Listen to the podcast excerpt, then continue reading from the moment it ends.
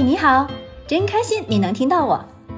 我们是一对爱自驾旅行的八零后夫妻，一个呢喜欢拍照，一个呢喜欢写文，一个痴迷开车自驾，一个永远愿意陪着他到处疯。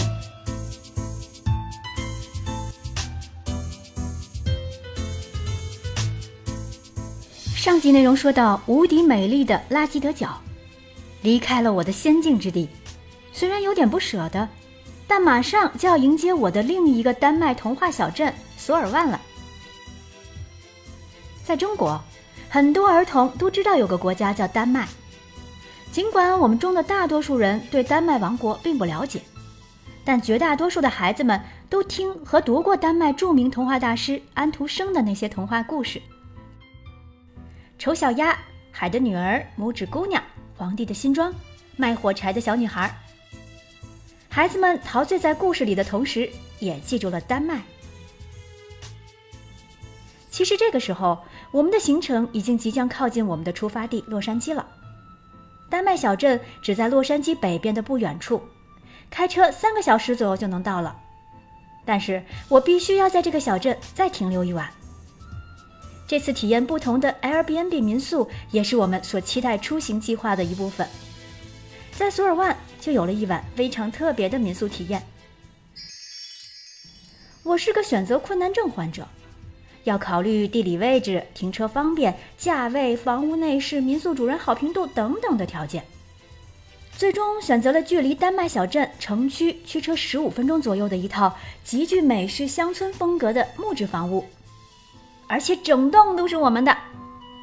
房东留言说，他们家门口有两株大大的龙舌兰。但是导航只能导到附近，因为那边根本就没有大路，都是乡村小道。我们开车在附近绕圈找了好久，终于找到了那两株龙舌兰。大家可以看我的封面图，或者是图文详情里的大图。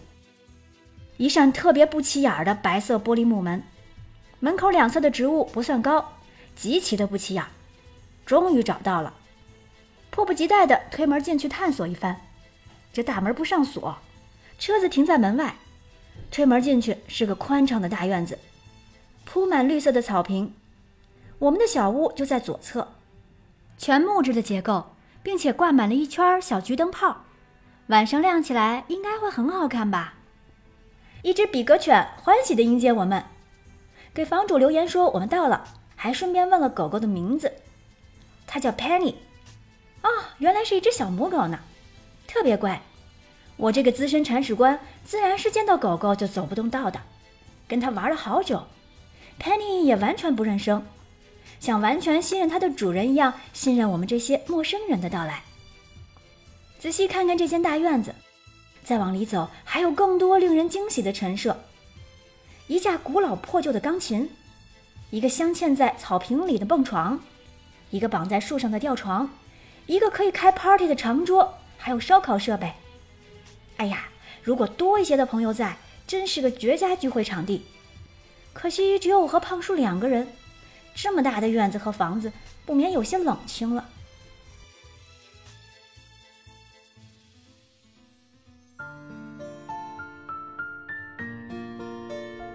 推门进入房间，有一种古老的美式因纽特人狩猎风格的装饰，墙上挂着鹿角。随意且老旧的布艺沙发，昏黄的台灯，藤制的摇椅，加上一个壁炉，我还以为自己在阿拉斯加因纽特人的家里做客呢。再往里的小套间是卧室，千算万算，可没算出来这个床有这么小，一米五都不到，睡两个人可真是拥挤。旁边还有个小的茶水间，麻雀虽小，五脏俱全，微波炉、咖啡壶、盘子、杯子、碗。对面就是卫生间，虽然有点拥挤，但是完全充分地利用了格局，用起来很舒服和方便。对整个民宿完全熟悉之后，我们开车回到小镇超市，买了一些晚餐的食材。离开的时候发现房子只能从里面锁，外面是没有锁的。还好房东说了，他们这里非常安全，完全不用担心，不然我可就得跟这个锁纠结一阵子了。这可真是做到了夜不闭户啊！从超市依然是买回来一些半成品的披萨、水果等食物，方便快捷，然后迫不及待地回来跟我的新朋友拍尼玩耍，蹦床上锻炼下身体，吊床上晒一晒即将下山的太阳余晖，呵呵，就喜欢自己这种没见过世面的样子。很快入夜了，四周变得一片漆黑，没有电视，没有娱乐，绝对的安静，安静的我都要耳鸣了。我找到了床边的开关，一按，原来是房子外面的小桔灯亮了，终于有了点光亮。白天挺热的天儿，怎么晚上会觉得冷呢？屋内甚至感觉还在漏风。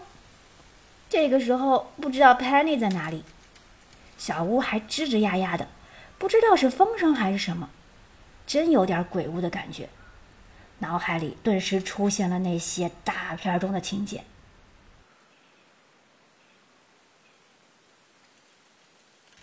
就这么有惊无险的过了一晚，都不过是自己吓唬自己罢了。那上一节我说过的，在这里我们犯下了一个致命的错误，是什么呢？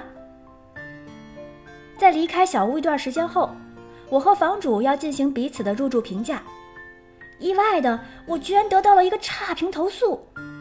哎，明明离开之前把房子收拾干净了，垃圾也全部带走了，连床上的被子我都铺好弄整齐了，为什么会得到一个差评呢？仔细往下一看，原来是因为胖叔没注意，下意识的在卫生间吸烟了。要知道，这可是全木质的房屋啊。整栋房子已经有百年历史，是前人留下来的，而且房东还在屋里留了房间介绍和注意事项的卡片，可我们谁都没有仔细看。好在没有引起火灾，不然下半辈子我和胖叔恐怕就要留在这里给人家做长工了，人家还不一定要呢。哎呀，真是太太太太太疏忽了，这让我们内疚了好久，跟房东深刻的道歉，希望不要给中国人丢脸。所以，因为中美生活环境的不同，我们根本没有这个意识。只要不是在公共场合吸烟，基本上楼道里和卫生间就是男人们吞云吐雾的场所了。下回不管去哪里，去哪个国家，都要极其重视，避免类似的问题再次发生。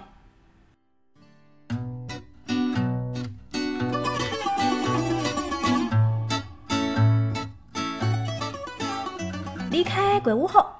我们再次开车回到丹麦小镇中心区闲逛，这里有着特别特别浓郁的丹麦风情。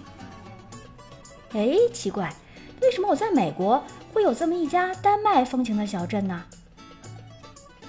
大多数居民房屋的楼顶或者大门前插着白色的十字红旗，就是丹麦国旗。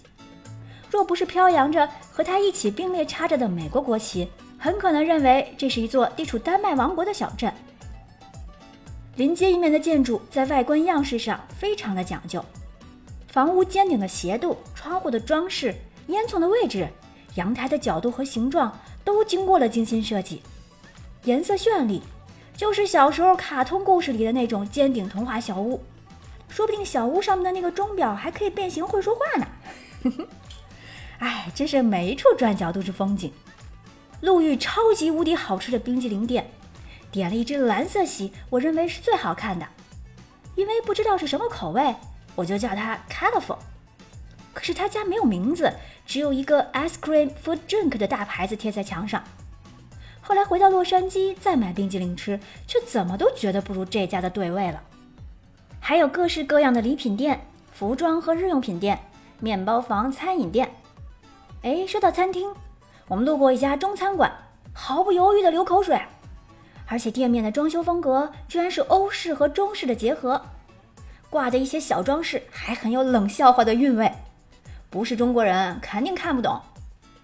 还好我当时留了照片，那是一把破旧的铝制胶水壶，被随意的挂在墙角上，壶上面写着一个冷笑话：在一个树林里，所有的鸟儿都是灰色的，但是有一只鸟，它的颜色也是灰色的。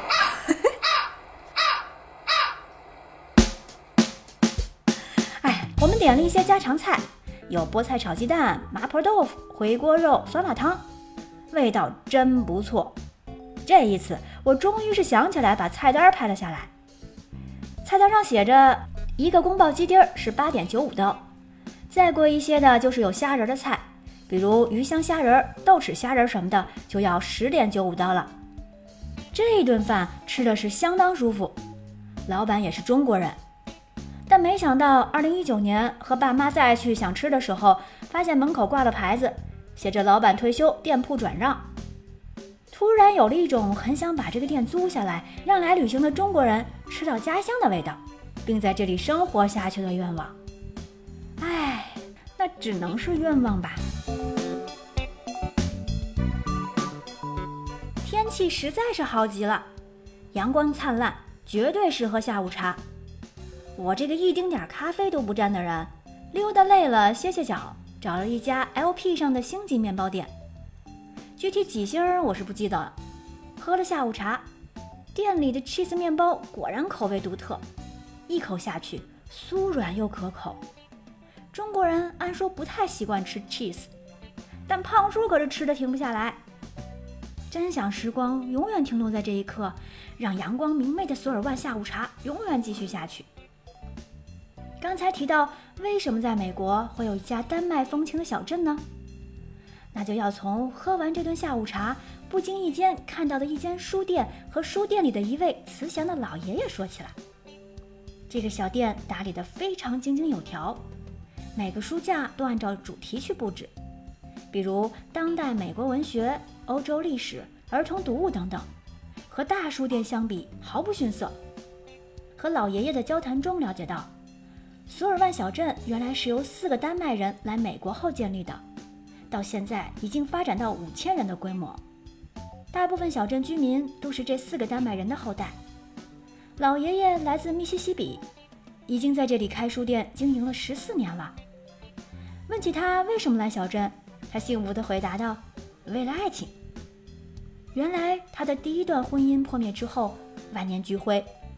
后来，一边在家乡密西西比的一所大学旁听，他告诉我大学的名字，可是我没记住；一边就在学校图书馆打工养活自己，在这儿结识了现任妻子，双方都极其的爱读书。其实老爷爷说他的学历仅仅是高中，他和妻子都有开书店的愿望，于是一起来到小镇开了这家书店。一转眼都已经十四年了。老爷爷认为。尽管科技发展迅速，但纸质书仍然不可替代，也绝对不会消失。而这也与我的观点不谋而同。我观察到还有一个有趣的现象：路过一家招牌是哥本哈根礼品店的店，进去之后却发现礼品盒底部写着 “Made in RPC”，RPC 应该是 People's Republic of China，中华人民共和国的英文正式缩写。也就是说，哥本哈根的纪念品是咱们中国制造的。哎呀，怎么顿时就没有了想买的欲望呢？跨越半个地球来到美国买在家门口就能买到的东西，感觉怪怪的呢。但是这家店里有个值得一看的，就是维京海盗的小型博物馆。一千年前，维京人迫使自己站在世界的舞台上。并在欧洲多个地方留下了维京印记。丹麦就是维京的故乡，维京人也被不客气地称为北欧海盗，是一群凶猛的战士，以可怕的海上攻击和难以置信的强悍闻名于世。他们从公元八世纪到十一世纪，一直侵扰欧洲沿海和不列颠岛屿，足迹踏遍欧洲大陆，一直到北极的广阔疆域。欧洲在这个时期就被称为维京时期。维京人是伟大的航海家，他们向西逐渐发现了冰岛和格陵兰岛，并最终到达了北美。据说，2014年，在瑞典南部的海岸小镇，小镇的名字我不会读，应该是瑞典语。那里生活着一群维京人，他们沿袭着古代维京人的生活方式，但是却热爱和平。悠闲的生活方式也让他们自得其乐，引来了不少游客的参观。这个小博物馆还写了几个维京人的奇怪信仰，我觉得很有意思，分享给大家听。